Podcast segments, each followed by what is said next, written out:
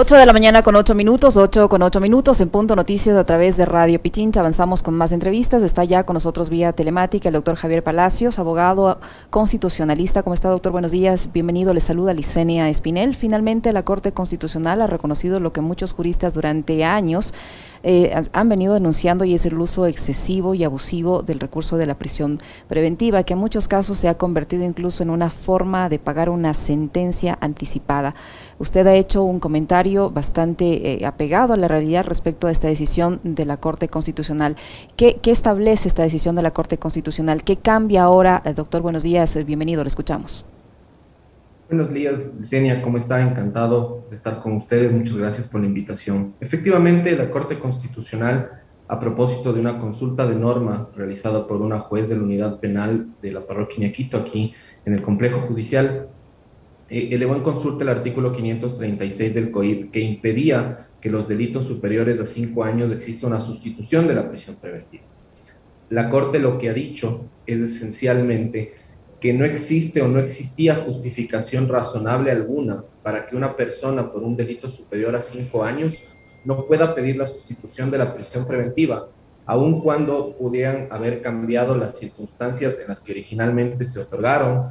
Eh, además, la Corte recalca que no se puede sostener que la prisión preventiva a lo largo de lo que dura un proceso penal no pueda tornarse luego ineficaz y el procesado amerite una medida menos lesiva, ¿no? A partir de ahora no importará el delito, todas las personas eh, que sean procesadas en, un proceso penal, valga la redundancia, podrán pedir esta sustitución de la medida de conformidad con los parámetros que están en la ley y además la Corte lo que sí recalca, y es un poco lo que yo quise reflejar en mi columna, es que la prisión preventiva debe ser una medida de última ratio, esto es de última instancia, que no puede ser utilizada como la primera opción que tienen los juzgadores, porque en la práctica puede convertirse en una pena previa. Es decir, delitos que son mm, sancionados con cinco años o más de cinco años, no necesariamente eh, en este proceso judicial debe dictarse de, primera instancia una prisión preventiva.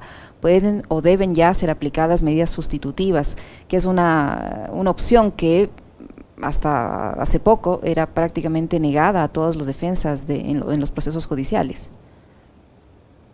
Así es, así es. La Corte es enfática en esto, en que no importa la naturaleza del delito, sino lo que importa son las circunstancias que se acreditan en el proceso y sobre todo la Corte hace un llamado a los jueces a, sostener que la, necesidad de la prisión preventiva no es algo que debe ser probado por el procesado, que es una mala costumbre que se ha puesto aquí en, en la justicia ecuatoriana, ¿no? que el procesado debe demostrar que no le deben ordenar prisión preventiva, cuando es todo lo contrario. La fiscalía es la que debe demostrar aquello y el juez tiene que evaluar que no existe otro mecanismo más adecuado, que en realidad la prisión es necesaria para el proceso. De hecho, en el voto concurrente del juez Ávila, que me parece que desnuda una realidad en el país, aclara esto y dice, a ver, la prisión preventiva, inclusive en el contexto actual de la, de la crisis carcelaria, puede implicar la muerte de una persona, no, no solo que se vuelve desproporcional, sino que pone en peligro la vida de una persona. Y esto creo que es la realidad lamentable que vive el país desde ya hace muchos años atrás, en la que la prisión preventiva es abusada porque se vuelve en puntos de evaluación para el fiscal que solicita y en aplausos para el juez que la ordena. Ahora, doctor, ¿esta, ¿esta disposición de la Corte Constitucional aplica para cualquier delito o hay delitos en los que no se debe aplicar? Aplica para cualquier delito. La restricción que estaba en el COIP era únicamente a los delitos de más de cinco años le insisto, el tema de la prisión preventiva va más allá del delito, va a un tema de un análisis del juzgador en función de la persona ¿no? y de, las circunstancias envueltas del caso. La prisión preventiva lo que busca es garantizar la comparecencia del procesado al juicio y que además obviamente este no, pretenda ocultar, desvanecer las pruebas que puedan existir en su contra. Esos son los dos fines de la prisión preventiva, no existen otros. Doctor Palacios, ¿esto ahora eh, facilitará a los procesados, a las defensas de los procesados, que se sustituya eh, la prisión preventiva por otras medidas alternativas o, no, o es solo para lo venidero? ¿Pueden, en los procesos que ya están en marcha, en los que ya está vigente una prisión preventiva, puede ahora presentarse esta opción de que se cambie una prisión preventiva por otras medidas cautelares o, no? Así es, efectivamente. Eh, la Corte Constitucional ha declarado inconstitucional la norma desde la semana pasada que se dictó la sentencia, esta norma ya no existe, al menos la frase del, del 536 del COIP ya no existe, entonces a los procesos que están en curso perfectamente podrían aplicarles porque es una norma procesal y de conformidad con el Código Civil, eh, las normas procesales empiezan a regir desde el momento en que, en que entran en vigencia. Entonces, si hay un proceso anterior de cinco años, de un delito de cinco años en que se dictó una prisión preventiva, los procesados eventualmente podrán pedir la sustitución conforme corresponda. Me, me, pregunto yo, en el caso del ex contralor subrogante Pablo Celi, que está con prisión preventiva, ¿su defensa podría, eh, acogiéndose a esta disposición de la Corte Constitucional, presentar un, nuevo recurso para pedir la sustitución de la prisión preventiva por otra medida cautelar? Sin duda, podría eventualmente, no, no conozco a profundidad el proceso del ex contralor Pablo Celi, sin embargo, eh, al menos desde el punto de vista procesal, puede pedir la sustitución de la prisión preventiva ahora. Antes, evidentemente, la norma le prohibía y lo que entiendo yo presentó la defensa de Pablo Celi en su momento fue la apelación a la prisión preventiva y luego un habeas corpus. Lo mismo ocurría con el, eh, podría ocurrir, digo yo, también en el caso del defensor del pueblo Freddy Carrión, que también está con una prisión preventiva. Así es, en, todos esos casos eventualmente podrían ahora pedir la sustitución porque ya se activa este mecanismo en el COI, ¿no? Ya no tienen la restricción que existía al momento en el que fue ordenada la prisión preventiva de estas personas. Eh, ¿Por qué cree usted que finalmente la Corte Constitucional llegó a esta decisión de declarar inconstitucional eh, esta norma penal, tomando en cuenta que incluso el Ecuador ha sido observado por organismos internacionales de justicia por la aplicación eh, arbitraria, en muchos casos insistente en otros, de la prisión preventiva, que incluso ha generado problemas de hacinamiento en las cárceles del país? ¿Por qué llegó ahora ya a esta conclusión? A ver, yo creo que esta conclusión de la Corte Constitucional se basa en, algo que también quise reflejar un poco en mi columna, que es en la valentía de ciertos jueces, ¿no? Creo que esta juez que eleva en consulta es una juez valiente porque, a ver, todos los jueces que conocían los procesos penales sabían de esta restricción de la norma, sabían que la norma imposibilitaba la sustitución de la prisión preventiva, hasta que una juez, con criterio, le pareció irracional esta, esta limitación que previó el legislador en el COIP y lo que hizo fue elevar en consulta. Entonces, la Corte Constitucional lo que ha hecho es atender una consulta de un operador de justicia y por eso se pronuncia. No había una demanda, o al menos yo no conozco que haya existido una demanda de inconstitucionalidad en curso. Entonces, la Corte ha hecho lo correcto y a propósito de esta consulta, no solo se ha pronunciado en el caso en concreto que se elevó en consulta, sino que ha hecho un análisis general de la norma y ha dicho que esta norma no se compadece ni con los principios constitucionales ni con los estándares de la Corte Interamericana de Derechos Humanos. De hecho, su pregunta ahí, me parece muy importante porque la Corte ya recalca que el Ecuador ha sido condenado en innumerables ocasiones por temas de prisión preventiva y cita inclusive el caso Suárez Rosero, en el que ya tuvimos un fuerte llamado de atención por en, esa época no existía la caducidad de la prisión preventiva. Y ahora la Corte lo que les insta a los operadores de justicia es aplicar esos estándares, ¿no? Que tomemos en consideración lo que dice la Constitución y que no hagamos tabla rasa de estos límites y que, por el contrario, los operadores de justicia dicten prisión preventiva de manera casi, casi que automática. ¿Cuáles son las consecuencias que le han dejado al país el uso arbitrario de este recurso de prisión preventiva a su criterio, doctor Palacios? Creo que es, es el reflejo, para mí las, las consecuencias de esto es utilizar a la justicia como un medio casi que vengativo. Y, esto no es de gobiernos, no es un tema de gobiernos de derecha, de izquierda, de centro izquierda, no, no, no, esto es un tema ya casi histórico en el Ecuador, en el que se ha utilizado la prisión preventiva como un mecanismo de presión inclusive, ¿no? Creo que eh, la prisión preventiva lamentablemente se ha convertido en la presión de quien está el, titular del poder de turno, digamos, y también en la presión ciudadana. Lamentablemente los jueces se ven afectados, digamos, su libertad de, de decisión, porque en cualquier caso político o mediático, si un juez no dicta una prisión preventiva, inmediatamente las redes sociales se encienden, los medios de comunicación le dan al juez, pero en cambio, si dicta la prisión preventiva, usted va a ver titulares en los que dicen el juez tal dio la prisión preventiva y recibe el mérito y el aplauso social, ¿no es cierto? Yo, por, por ejemplo, no conozco que esta sentencia de la Corte Constitucional, muy importante para el sistema jurídico, haya sido objeto de difusión, como lo es otros casos, por ejemplo. ¿Por qué es esto? Porque lamentablemente en el Ecuador las historias que venden o las noticias que venden son las de los culpables, nunca las de los inocentes. No nos gusta transmitir la historia de los inocentes, sino la de los culpables. Inclusive cuando se trata de un inocente le transmitimos con duda y decimos que aún el proceso está en marcha, pero cuando es del culpable ya lo sentenciamos antes inclusive de que exista una sentencia en el proceso como tal. ¿Usted cree, doctor, que con esta resolución de la Corte Constitucional los jueces van a sentir más libertad al momento de tomar una decisión eh, en un proceso judicial, por un lado, y por otro, las, los abogados defensores en los procesos judiciales van a tener más eh, posibilidades de recibir un debido proceso?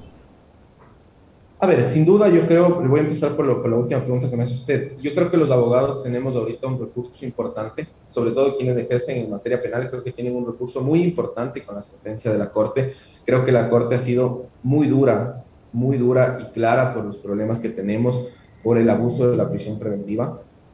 Ahora creo que los jueces, aspiro yo, que se, se vuelvan valientes y quiten sus temores y miedos a partir de esta decisión de la Corte Constitucional este temor de los jueces creo que es algo que ya ha venido siendo sistemático a lo largo del tiempo y ojalá esta sentencia sí le sirva. Yo creo que la sentencia es un gran insumo para que un juez empiece a dictar conforme a la Constitución y no a las presiones sociales.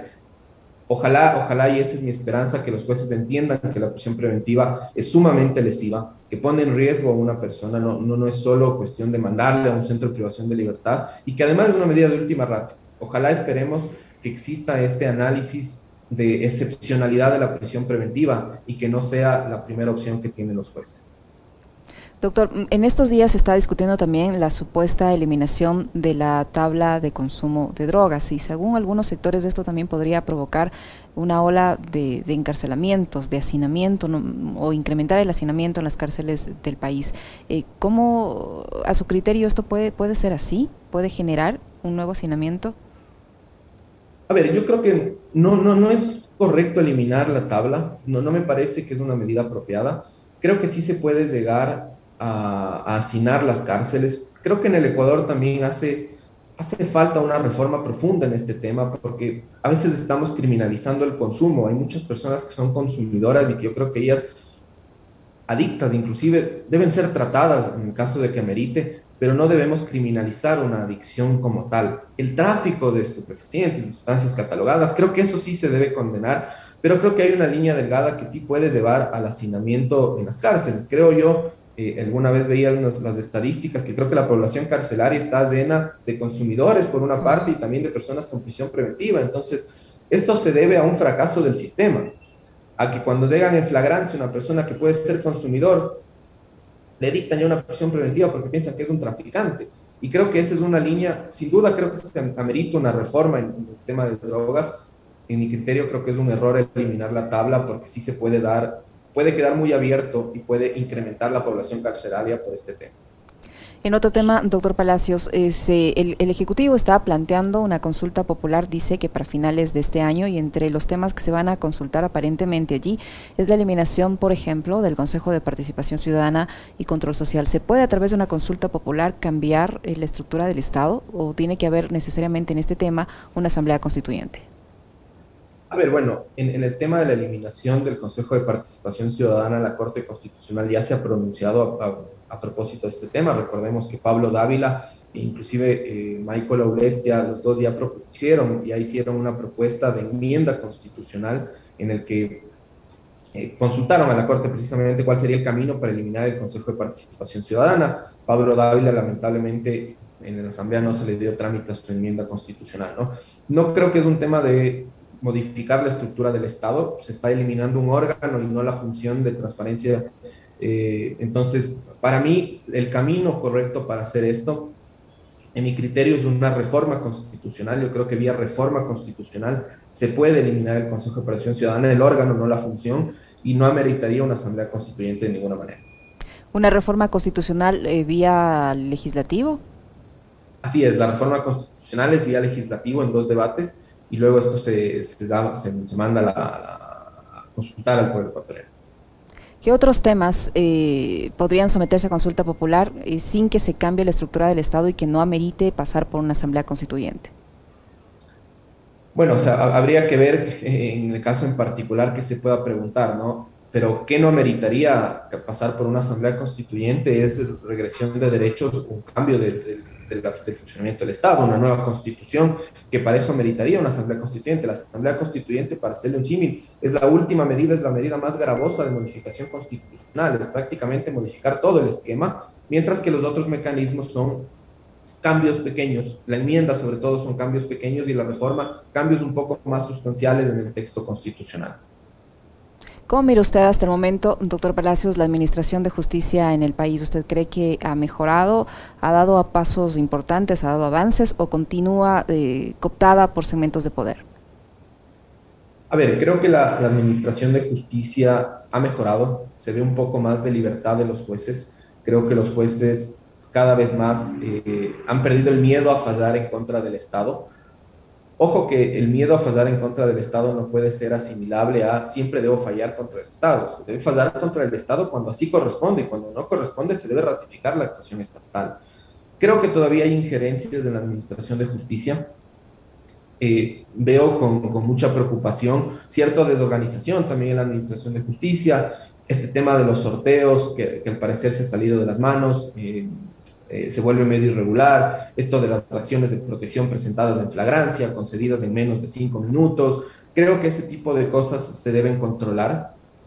Eh, sin duda yo prefiero un juez libre antes que un juez presionado. Creo que la Corte Constitucional ha hecho también una gran labor al eliminar el error inexcusable, que fue un mecanismo de presión de todos los consejos de, de la Judicatura, ¿no? Usted recordará que cuando se, dictó esta sentencia, la presidenta actual del Consejo de la Judicatura reprochó, tuvo sus reproches en contra de esta sentencia, porque claro, era el mecanismo más fuerte que tenía el Consejo de la Judicatura para destituir jueces. Creo que esta sentencia de la Corte les hizo más libres a los jueces, pero también en otros casos eh, generó un problema en la, en la más que un problema en la justicia, creo que abrió los ojos de otros jueces que empezaron a dictar también cualquier cosa perdónenme el término, pero hay algunos jueces que sí se han ido en contra de norma, eh, de norma abiertamente, y lamentablemente no, no, no, se han llegado a corregir estas actuaciones que creo que deberán hacerlo los jueces superiores para evitar esta desorganización de la justicia.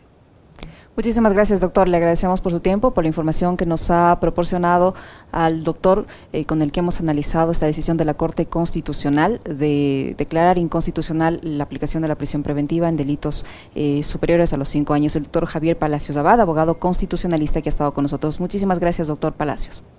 Encantado, que esté muy bien. Lo propio, muy amable, muchas gracias. 8 con 27 minutos, una pausa, regresamos para conversar sobre las reformas a la Ley de Educación Superior.